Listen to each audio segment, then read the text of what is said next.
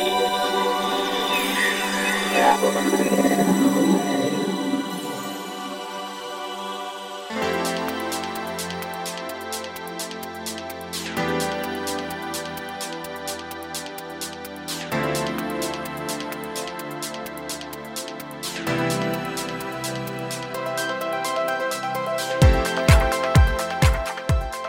んにちは、ゆきです。菊間が第434回の時間がやってまいりました。早川さん、今週もよろしくお願いします。よろしくお願いします。さあ今日は、えー配信日これは？いい西の日。あですね。これいいは引っ張る。11月っていう話をね、散々したのに。そうですね。ね伸ばしすぎですよえ、ね。ねえ、本当に。ということでですね、ちょっといい西の日で思ったんですけど、僕はい常々思うのはですね、はいこれ個人的な話で恐縮なんですけど、英語をこうたまにね、そのインタビューとかしていて、うんなんか西海岸がとか東海岸がって出て、いまだにですね、えっ、と西がイースト、東がウエスト合ってる逆。なんですよね。これ覚えられないんですけど、どうしたらいいですかね。どうなんでしょうね。え、西がじゃあウエスト。西がなんかね、そのさ自分のなんか感覚で絶対っていうのとなんかどうしても逆なものっていうのがなんかあって覚えられない。ありますあります。なんかあります？私はなんかもっと次元が低くなるんですけど、ひらがな書くときに「む」と「ぬ」が分からなくなるえ？無と無が？無全然違うじゃん。あの分かるんですけど、こういつもこう塗り絵の「ぬ」うん虫の「む」っていうふうに言わないとどどっちか分かんない「む」と「ぬ」が苦手なんですあ言えばだから簡単にわかるんだけ「ど。ぬ」はあ塗り絵の「ぬ」だからこれだとかあじゃあ一瞬そのあが必要なんだ。虫の「む」だからこっちだみたいななんか混合したんですよえ早川さんのイーストウエストと一緒ですちょっと一緒にしないでほしいな。まあでもどっちが次元が低いのかはまたわどっちとも言えない。じゃあ何？一瞬その0コンマ何秒なんだろうけど、それがないと書けないの多分。あまり「ぬ」って書かないでしょ。てかもう字を書かないよねそもそも。ぬ。それぬ塗り絵のぬでしょ、だから塗り絵なんて書かないじゃない。うん。何かこうお手紙とか書いてたり何でもいいんですけど「ぬ」が出てきた時に「ぬ」ぬあってこうないかな皆さん。まあ、言いたいことはなんとなくわかりますこう迷っちゃう2つってありますよね。ありますあります、うん。なんか心配になって大丈夫ですかね大丈夫です。私たち、はい、私たちのちょっと記憶術がまずいんですが、はい、皆さんもし何かあればね教えてください、ぜひお待ちしてます。すいませんこんなオープニングで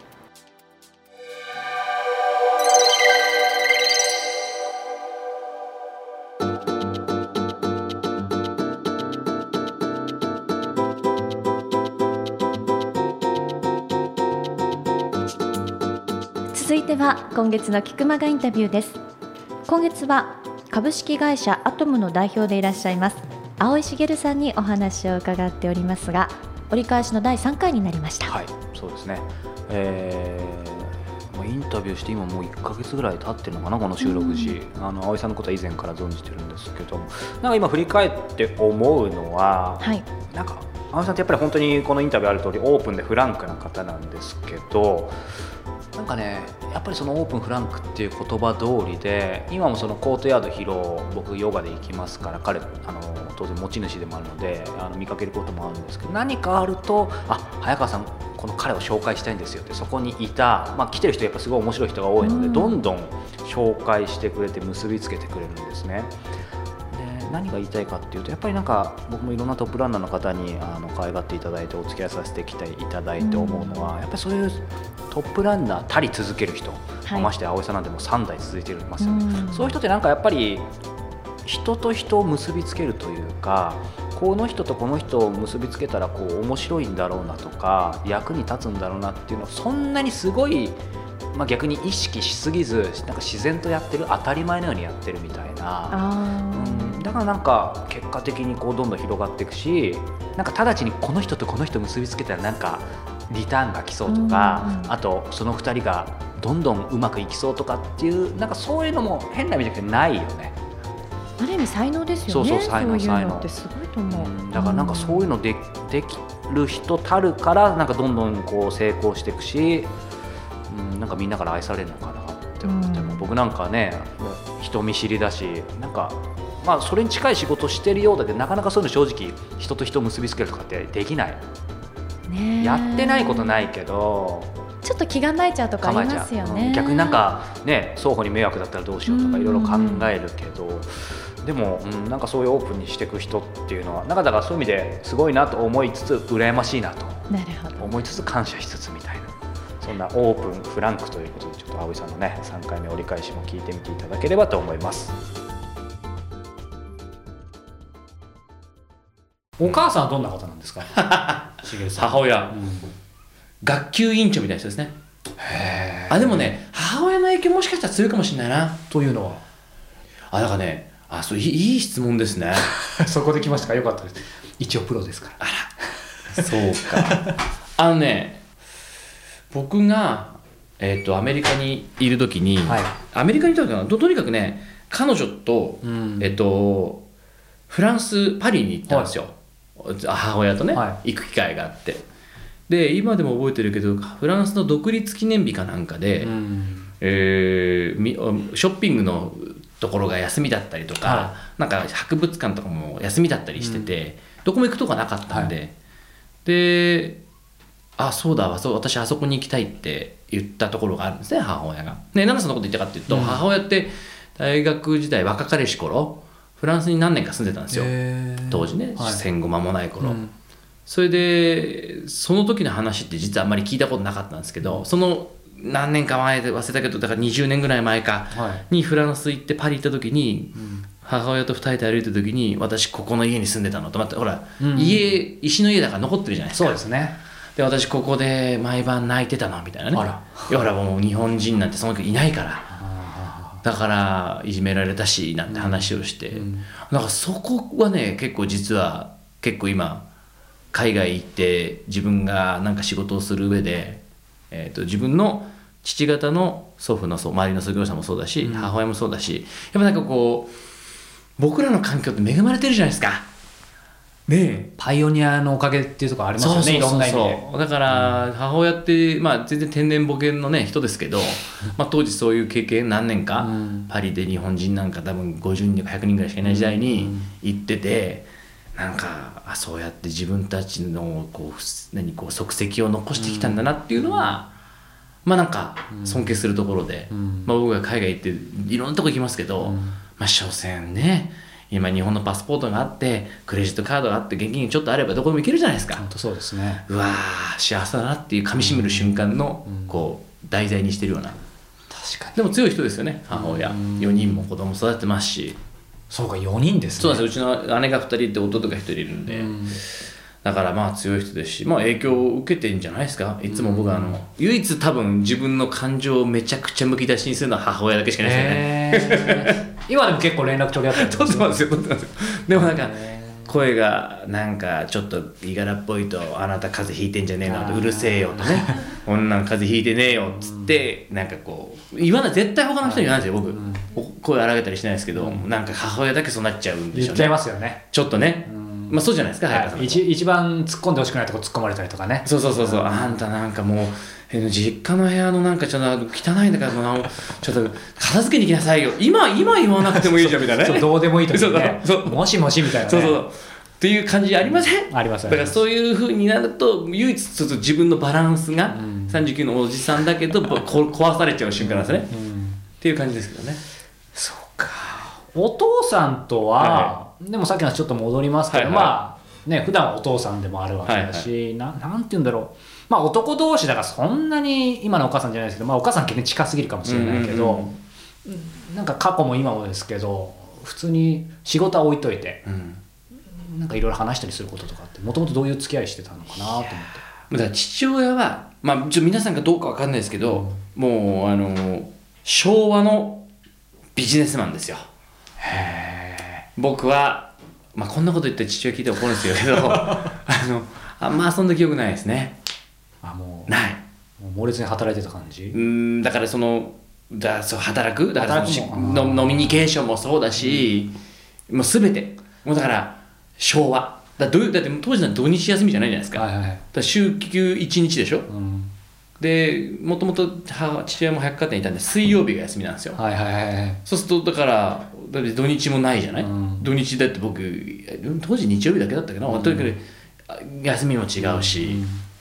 だからなんか家にいてもなんかただなるのオーラとかやっぱ出てるんですかちょっと。父親ですか、うん。いやもうだから怖かったですよ。あやっぱりそうです怖かったです怖かったです、僕こんなこと怒られるかもしれないですけど、やっぱりあのほらアトムのサイト見て、うん。はい。はい親子対談見て、、はい。い意味でもですけど、はなんかそういうイメージやっぱり持ったんですけど結構イメージ通りかなじゃあ。まあ、今今でこそ角は取れましたよ。取れました。70超えてやってますから、はい。でも、まあ、僕はなんか怖いってイメージしかないですね、なかった。でもそれでいいんじゃないですか？男な男親なんて、男にの子に対してしげるちゃんおいでみたいないらないですよね。ないですね。いらないしなんかこうううんんなんかこう怖かったですよね。うん。怖かった。でもまあすごく会社の人にも優しいしいや本当は優しいんですよ、でも昭和の男だから、うん。多分なんかこうどう接していいか分かんないみたいな。語らないみたそいうなそうイクイクメンとかいう言葉もないしそうですね。全部こう母親に任せる親ね任せるって時代じゃないですか。うん。だからいいんじゃないですか。昭和って感じ今でこそ笑笑ってる顔を時々見るとあ、はい。この人も人間だったんだ。と そりゃそうですよ。そうそうそうそうそう。本当にあのあの姉に子供甥っ子がいる、あの子供がいる僕にとって甥っ子なんですけど孫とかの抱き方とかのあの不自然さ。お前は子供を4人育ったんじゃないのかみたいなあなたもみたいなまあでもね普通のおじいちゃんでもあるわけそうですね。そうそうですありますけどね、うん。そうか、はいあの今お父さんお母さん話聞きましたけど、はい葵さん茂さんご自身は、はい。自分でえーこう遡ってどんな子供だったんですかね幼少期というか。うん。なんかこのまんまだったのかなみたいなイメージも勝手にありますけど、えーっと小学校の同級生によく言われますね。じゃあこのままなんこのままですこのままです。このままですよ多分。実はすごいほらもう内気であんまり喋んなかったとか。まあちょっともうもう他己評価はできないんであれですけどでもこんな感じですよ。うん。うん。だからうん。ででとにかくスポーツしかやってなかったですね。野球。野球ラグビーサッカー水泳みたいなもんだからあ毎日。サッカーもやってたんですか、うん。とかだからなんかサスポーツしかやってないですよもうだから1週間本当にスポーツ好きですよね。大好きです。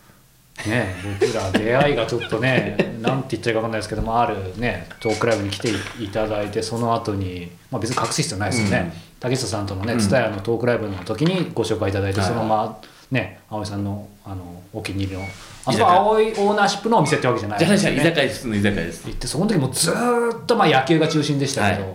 僕正直あの時も言ったんですけど野球そんなに詳しくないし、はいはいはい。はいこれ怒られそうですけどあんまり好きじゃないんですけど、はい。面白かったです。あよかったです。こんなにスポーツは、まあ、野球もそうか愛情を持って話せる人見たことがないなと思って。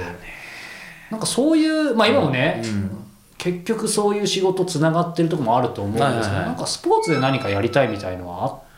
ありますよありますあ、よ、まあ、今もねあるっちゃあうんるんでしょうけど、うん。うん。ありますよスポーツは好きですよ。なんかそれを聞いててずっと思ったんですけど、そうですね、うん。まあ、幼い頃からスポーツばっかでした。だからスポーツから学ぶことも多い、多かった。うん。でなんかなんか恩返しがって言っておこがましいけど、ん。そういうのやりたいなとは思いますけどね、うん。まあ今もねスポーツに関わるお仕事その後もでもしてますけど、なんかまた真面目な話になっちゃいますけど、スポーツから学ぶことって何ですか？そしてそれをなぜ今生かしてるんでしょうか？どういうふうに？あー。まあなんかこうまあだからよよくねゴルフも僕やりますけどゴルフは人生みたいなもんだみたいなのあるじゃないですか、うん。でなんかこううまくいかないことの方が多くないですか？僕なんかうまくないから、うん。そのスポーツやってる時うまくいかないことだらけなんですよ、うん。で人間って多分いろんなこと想像するしなんか目標に向かっていくけど、まあ、ビジネスもそうですよ、ん。もう全然うまくいかないことだらけじゃないですか。うまく全部いってたら そんななんかもう絵に描けばもうそうですねドラえもんこれ直してよみたいな感じじゃないですかなうまくいくわけないじゃないですか。想定外のことばっかり起きますよね。う。まくいかない状況を、ううんん、なんか常に体感できるところが好きですね、うん。うん。だから旅も僕好きなんですけど、ううんまくいかないことだらけじゃないですか。旅すると、ね。トラベルはトラブルって言いますからそう、ねだからそれがすごい好きですね。うんでやっぱこの東京で育って東京でねそう暮らしてて日本語で生活してて、うん。勝手が分かってるとこだと、うん。なんかそのトラブルないじゃないですか、うん。トラブルも失敗もなあんま少なくなりつつある。ルーティンになっちゃうから、うん。なんかそれがなんかすごい嫌で。嫌だとか嫌だけどそそそれよりも自分が失敗したりとか、うん。しくじってなんかあ俺こんなこともできるようになったみたいなのがうん。好きなんでしょうね多分ね、っうん。ていう感じ。そっか、まあ、でもスポーツってまさにこう人と人とのつながりというか、まあ、うん。もう一番汗と汗のぶつかり合いじゃないですけど、うん。まあ、そこだけ聞くとちょっと汗臭いですけど でもなんかやっぱりあいい意味で葵さんこういろいろ話聞かせてまあ、ギャップさっきの話もけど不動産っていうと、まあ、どうしてもす。イメージばっかり共有してますけどやっぱりなんか冷たいイメージ無機質のイメージ。そこに人があんまり関わってない、まあ、土地を転がすじゃないけどイメージがあったんですけどもやっぱこれほどこうね人のつながりを大事にしてる、まあ、人いないなってまあアトムのサイト見てもそう。僕個人的にすごい感動したのが、はサイトのとところの求人のところに、うん。まあ俺もちょっと食えなくなったらこうなんか雇ってもらおうかなと思ったらまあ冗談なんですけど求人見たところに、うん。なんかやっぱり何をするかより誰とするかっていうのがこう求人というかコンセプトで書いてあって、うん。それ実は僕的にもすごい普段やっぱり感じてることで、ちょっと自分の話になって恐縮なんですけどやっぱりいつも海外に取材とかに行く時にどういう基準で選んでるかって言われるとやっぱりどこに行くかより、うん。やっぱ誰に会いに行くかが全てだと思ってるんですよね、だからまあなんだろう特にこれからインターネットの時代とか LCC とかできて世界誰でも簡単に移動できればできるほど、あとそういう就職もねインターネットとかいろんなことで会いやすくなればなるほどやっぱりその人が全てだと思ってて。なんかその辺その何をするかより誰とするかってこのキーワードあのサイトに載せたのはひょっとしたら葵さんじゃないかもしれない、えーお父さんかもしれないですし誰かスタッフの方かもしれないですけどただそのアトムとしては多分それを大事にしていることは間違いないと思って、うんまあ、そういう意味でその何をするかより誰とするかとかその人っていうところで何か葵さんはアトムとしてなんかこだわってることとかうん。何か今感じることってあります、どうなまあまあ、まさにもうこれまあ僕考えた、まあ、僕が一緒に考えたワードなんですけど人とね。だけどえ詰まるところそうじゃないですか。うん。多分なんだろう多分自分が一人ねうん100億儲けるの別に別にお金嫌いじゃないしお金儲け嫌いじゃないから100億儲けたいと思う、はい。ね、正直素直に。だけど自分だけ100億儲けてもみんなが0億だったら、うん。つまんなくないですかって思っちゃうの、寂しいですよね、うん。だったらみんなが1億ずつ儲けましょうねみたいな、うん。いうストーリーをつの方がうん。絶対サステイナブルじゃないですか、うんだからそれはなんかこう強く思ってることで、うん。ででもそのじゃあ100人集まってみんなで100億稼ぎましょうねとか、100万円稼ぎましょうねって言った時に、でも僕にしかできないってことは僕は不動産屋だから不動産のことやりまよやるよと、じゃあじゃあ A 君じゃあ君はスポーツやってねとか、うん。C 君じゃあ君はこうだねっつって、みんなで作る方が楽しくないですか、っていう楽しいから僕は、うんうん。純粋に、うん。だからなんか何をするかは別に僕どうでもよくて、うんなんか誰とす誰かその面白いやつと一緒に掛け算をしていくことの方が価値があるなとうん。思うんで、うん。だからそれですよ。いやでもすごいわかります。だからそういう意味で、まあ、ちょっと例えが適切か分かんないですけどやっぱりそのさっきのコートヤードがなぜ生まれたのかなんかも、当然そこに土地はまず買ったんでしょうが、直接間接いろんな形で人と多分話したり、出会いがある中でこういう形に多分なっていったわけですようんうんうんね葵さんが最初に買った時に全部この形が見えてたわけじゃないわけですよね。うん。なんかその辺が多分そういうスタンスだからできていくんじゃないかなっていう、うん。明確にもうこれこれこれみたいな感じだと多分それはそれでいいものできる場合もあるんでしょうけど、なんかこれだけこうさっき言ったようにこの場というかプラットフォームというか、うん。ここが好きで来る人ってこんなたくさんいるじゃないですか。うんうんうん。だからなんかまあちょっとおこがましいですけどやっと不動産の凄さが分かったというか不動産ビジネスの凄さというかうーんなんかそれを感じたんですけど今ねその、まあ、100億っていう意味でお金って気が出てきました。が、はい。やっぱり聞きたいのがうーんまあちょっと言い方がまあ、ちょっとやらしいかもしれないですけどやっぱりその丸い創業者っていうところがあって、僕の意味だとその、まあ、帝王学じゃないですけど、やっぱりそういうすごい偉大な創業者そしてお父さんを持った中で、お金感というかお金に関する感覚とか教育教えとかに何か印象的なものってありますか？なんかねあの祖父もそうだと思うし父もそうなんですけど、まあ、多分飽きん度だと思うんですね、うん。で私もそういう血が流れてると思います。なんかいつも母と笑って話すんですけどはなんか雨が降ってきたねと。なると父親は「ああ茂気をつけなさい。あなた滑るから」とかっていう話じゃないですか。父親はね父親、親として。い、うん。でもなんかこう父親はいやー今日はね傘が売れるねと。早く傘店頭出そうと。いう話人なんですよ、うん。だから常になんかファミリービジネスっていうとね言い方変だけど、まあ個人商店なんですよね多分。丸いもね。今アトムもね、うん。でやっぱり常にそこはお金に結びつける、うー何かこう動線を考えないといけないなっていうふうな、うん、父親からの、うん、何かなメッセージは受け取ってるかなって思うんですね、だから家族旅行とかもなんか俺今でも思うんですけどなんか取引先の工場とかね。なんか行ってたんですよ。とかだからなんかそういうのってもう一緒だと思うんですよね、うん。家族も仕事も。個人商店だから。いい意味でもね。いい意味。うん。わかります。だからあの父親の会社の人人間スタッフにも昔からよく会ってる。今でもなんかしげるさんの時来てくれましたよねとかね。言われると。だからそういう場に連れてってくれたっていうのはなんかすごくビジネスを学ぶっていうよりも個人商店のやり方うん。を見させてもらったんじゃないかなというふうに思うしなんかこうやっぱりこうか稼ぐのは僕ねあこんなことちょっとやらしいけど稼ぐって多分あありがとうございますの積み重ねだと思ってるんで、僕稼いでいいと思うんですよ、うん。で多分それって皆さんがありがとうって言ってくださってることだからしかも会社をつなげることだからそれって絶対あるべきことだと思うんですね、だけどやっぱり問題はやっぱり使うところをねどこに使っていくかっていうところはやっぱり父親にもすごい口を酸っぱくして言われたきん。ですよねやっぱね、お前使い方でお前の品格が分かるぞと、だからそこはすごく気をつけてるというかうーん学ばせてもらってるところだと思いますね。うん。もうちょっと言うとその使い方っていうところで、それはお父さんは答えをくれないのかもしれないですけどしげるさんの中で、まあ、使い方っていうところで自分のポリシーとか、うんだから例えば、まあ、ある意味投資、うん。何か買うっていう時に、うん。これが指針になって自分の中でこれは買うとか決めるとかね、うん。何かあります？ポリシーというか。まあちょっとで一応そうだそう言っても経営者だから どうやってこの場所がこうす何かこうドライブしていくかっていう姿はある程度は想像します。うん。でそれが一人でも多くの人が喜んでくれる姿が見えたらやりますね、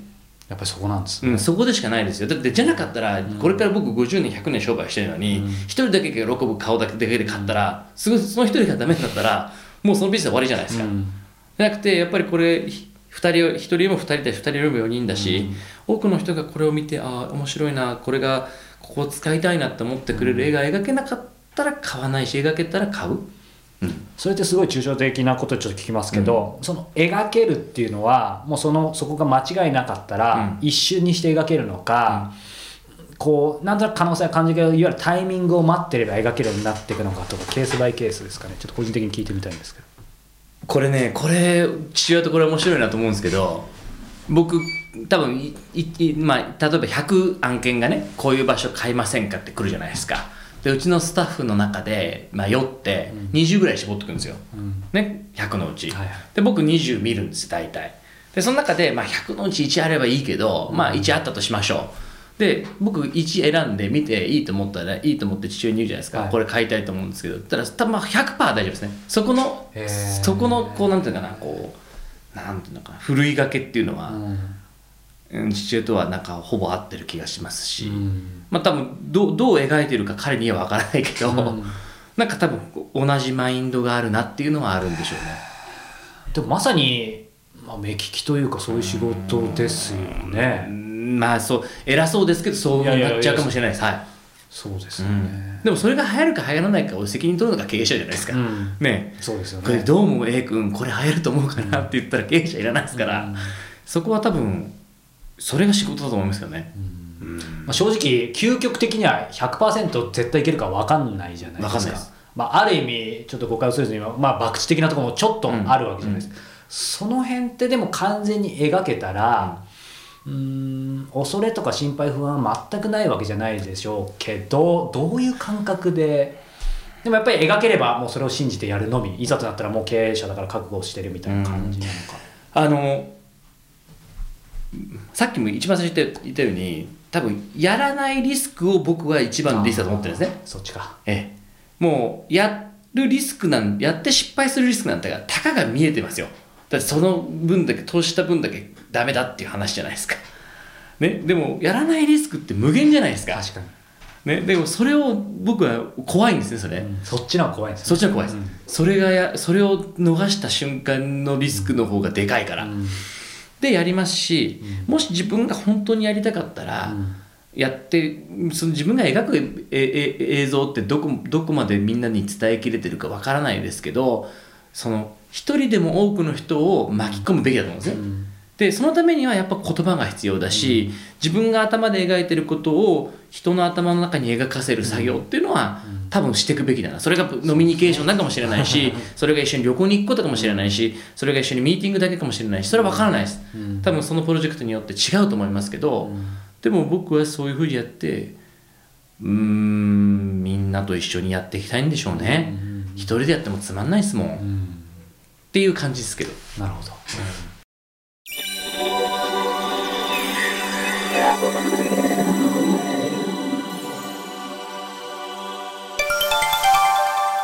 良いこと良いもの。さあ2017年最初の良いこと良いものです。はい、えー今月はですね今まであまりないパターンなんですけども、えーオンラインのサービスを紹介したいと思います、はい。えーソーファッションアカデミーオンライン。そうは SO ですね。はい、はい。えーこれはですね、えーまあ、ファッションアカデミーオンラインっていうと想像つきます？ちょっとお勉強チックな匂いがしますねアカデミーだと。まあそうなんですけど一言で言うとですね、えー一言で言うか分かんないですけどファッションについて、えーいろんなハウツーだったり知識を、えー学べるオンラインの、えー会員制の講座です、講座なんですね本当に、まあ講座というかですねそういうとちょっと語弊あるな、まあ、一言で言うとネットで、えーファッションのお勉強を楽しくできるということです。いいですね、はでですねこれやってる主催がですね菊間がにもかつて、えー出ていただき僕の親友である、えーパーソナルスタイリストで、えーテレビに、えー本に大活躍中の大山俊さんはい。が、えー主催しています。で僕ねあのかつて番組でも言ったと思いますしあんまりあの、まあ、今回のね先ほど葵さんの紹介の時はありましたけど、はい。紹介とか人と結びつけるっていうのは、まあ、正直ほらせなんなんていうんだろうやっぱりちょっと気構えちゃうじゃないですか。なかなかしないんですけど彼のことは本当にもうよく知ってる素晴らしいものを発信し続けてるので今日はぜひ紹介したいなと思いました。でこのねそうファッションアカデミーオンラインと大山さんのサイトから多分検索すればあのたどり着くと思うんですけど面白いのがですね、えー僕はもう彼にかれこれまあ、スタイリングも含めても6年ぐらい友人としても付き合ってきたんですけど、まあ、何がすごいっていうとですねあの、まあ、ゆきさんにあの、ね、男性多くは多くはって言ったら怒られるかな。でもファッションってやっぱり女性の方が意識が高いと思うんですよ。まあ、苦労はあるにしても。そうですね。うん。その時に僕なんかも7年前とかもそうだったんですけどおしゃれはしたいんですけど、まあ、はっきり言って仕方がよく分かんないと。うん。で雑誌を見てもこれモデルだからじゃんとか。そうねわかりますわかります。うん。あと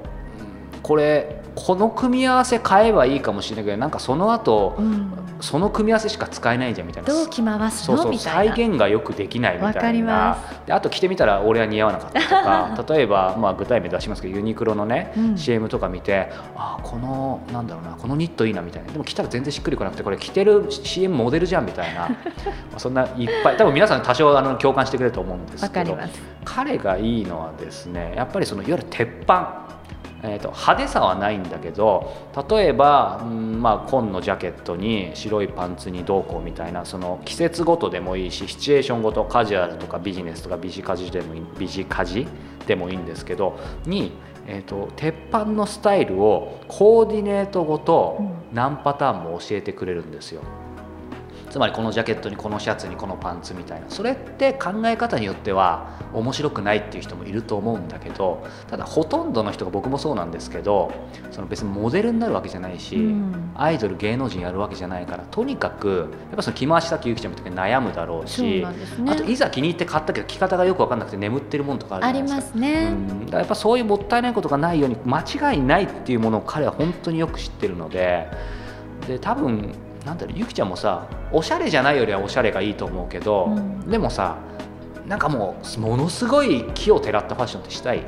できないです。できないしあまりそこには関心ないかでしょ？普通にいわゆるなんだろうな、まあ、人前に出て、清潔感があっそうそうそう。てっていう。うん。でまあねたまにセンスいいなぐらい言われたらまあちょっと嬉しいだろうけど、まあ、それも別にそんなマストじゃないでしょ？そう。結果として言われればいいぐらいだよね。似合ってるっていう方が嬉しいですよね。ね。なのでやっぱりもうシンプルに彼はその鉄板をコーディネートごと教えてくれるっていうのが彼の最大の強みなんだよへねー。でそれがそのままはい。パーソナルスタイリングしてもらったらできるのはあのもちろんすごいんだけど彼の場合それを、えーこのオンラインで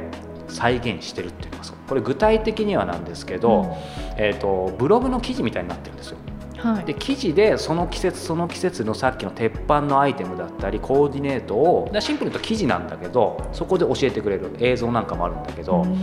で例えば具体的に例えばさうんそのアイテムもどこのブランドの何なのかとかも全部リンクを教えてくれる方すんごい実用的なの。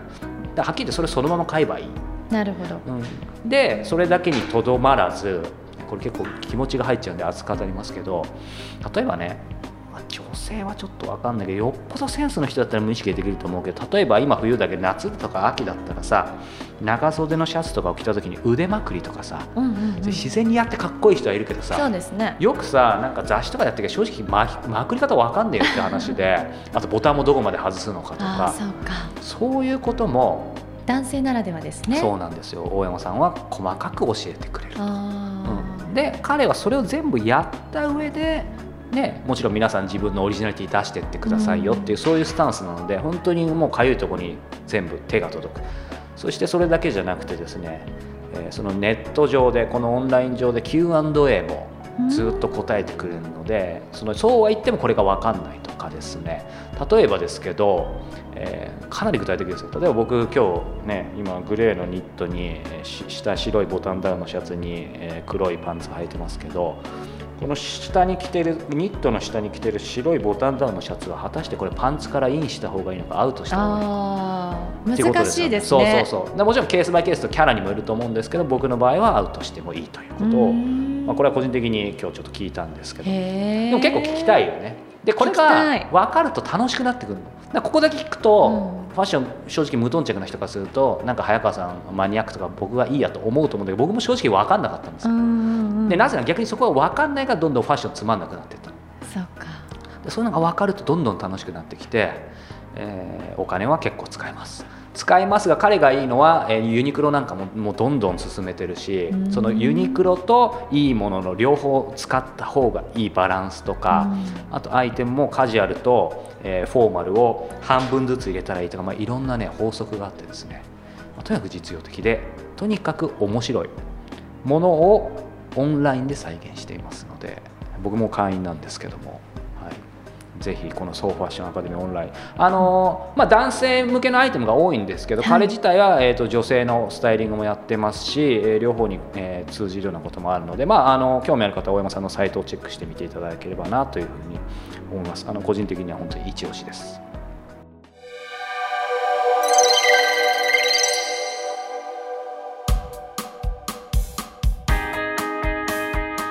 さあ、えー、エンディングのコーナーですが、えー、今週も3週目ですので、えー、おすすめのポッドキャスト、えー、について伺いたいと思います。ということで、えー、キクタスの岡田さんに来てもらってます。よろしくお願いします、はい、よろしくお願いします。さあ岡田さんもどうでしょう？本来ね人前に出てこないので、えー、なかなか喋りが苦手なんですが頑張ってこう前に出てくるというのはどういう経験なんでしょうかね、はい、そうですね。いやあの普段なかなか喋、えー、り慣れてないのでちょっとどういう受け答えをすればいいかっていうのを、まあ、探りながらちょっとやってるところです、はい、まあね、1年も2年もやってればそのうち僕より喋れるようになると思いますが。ということで今日はどんな番組を紹介してくれるんですか、はい、えーと、今回は、えー、ジャイアン吉田の「本を出して夢を叶える」という番組を紹介したいと思います。これいきなりタイトルからちょっと気になるんですけど本を出して夢を叶えるというところに聞きたいところなんですがその前にジャイアン吉田、そう、ね、これジャイアンってなんでジャイアンなんですか、はい、誰ですか？えーと、このジャイアン吉田さんなんですけどあの株式会社天才工場の,、はい、あの代表取締でもある吉田博さんなんですが、はい、出版プロデューサーをやられてるんですよね。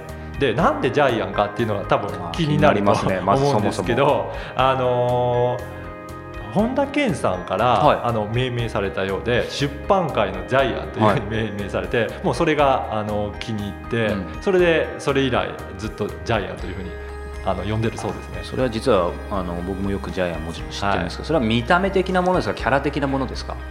両方じゃないですかね。早川さん岡田さんの試験でいいんですよそれは。言うと、はい、見た目もあのかなりがっちりされた方なので、うん、そうですし、えー、あとズバズバといろいろと、ね、はい、発言されるので。ただまあ愛情ある人ですよね。そうですね、うん、はいまあ、そんなね強烈なある意味強烈なジャイアンが、えー、この番組を始めたっていうことで、はい、一体どんな番組なんだろう？そうですあの、まあ、本を出して夢を叶えるというタイトルもあるように、えー、っと吉田さんはあのやっぱり皆さんに、えーえー、出版をしていただきたいなという、うん、誰でも自分の中に、えーと、本は眠っています。だそれを、えーと、本を出して夢を叶えてくださいというコンセプトで多くの方に、えーと、出版の、えー、と良さとか、まあ、本の良さっていうところを伝えていっていただいている番組ですね。うんあのー、やっぱり今ね岡田さん言ってくれたように彼は本当に世の中の人全員が出せるっていうふうに常々言ってるじゃないですか。はい、プロデュースした中には、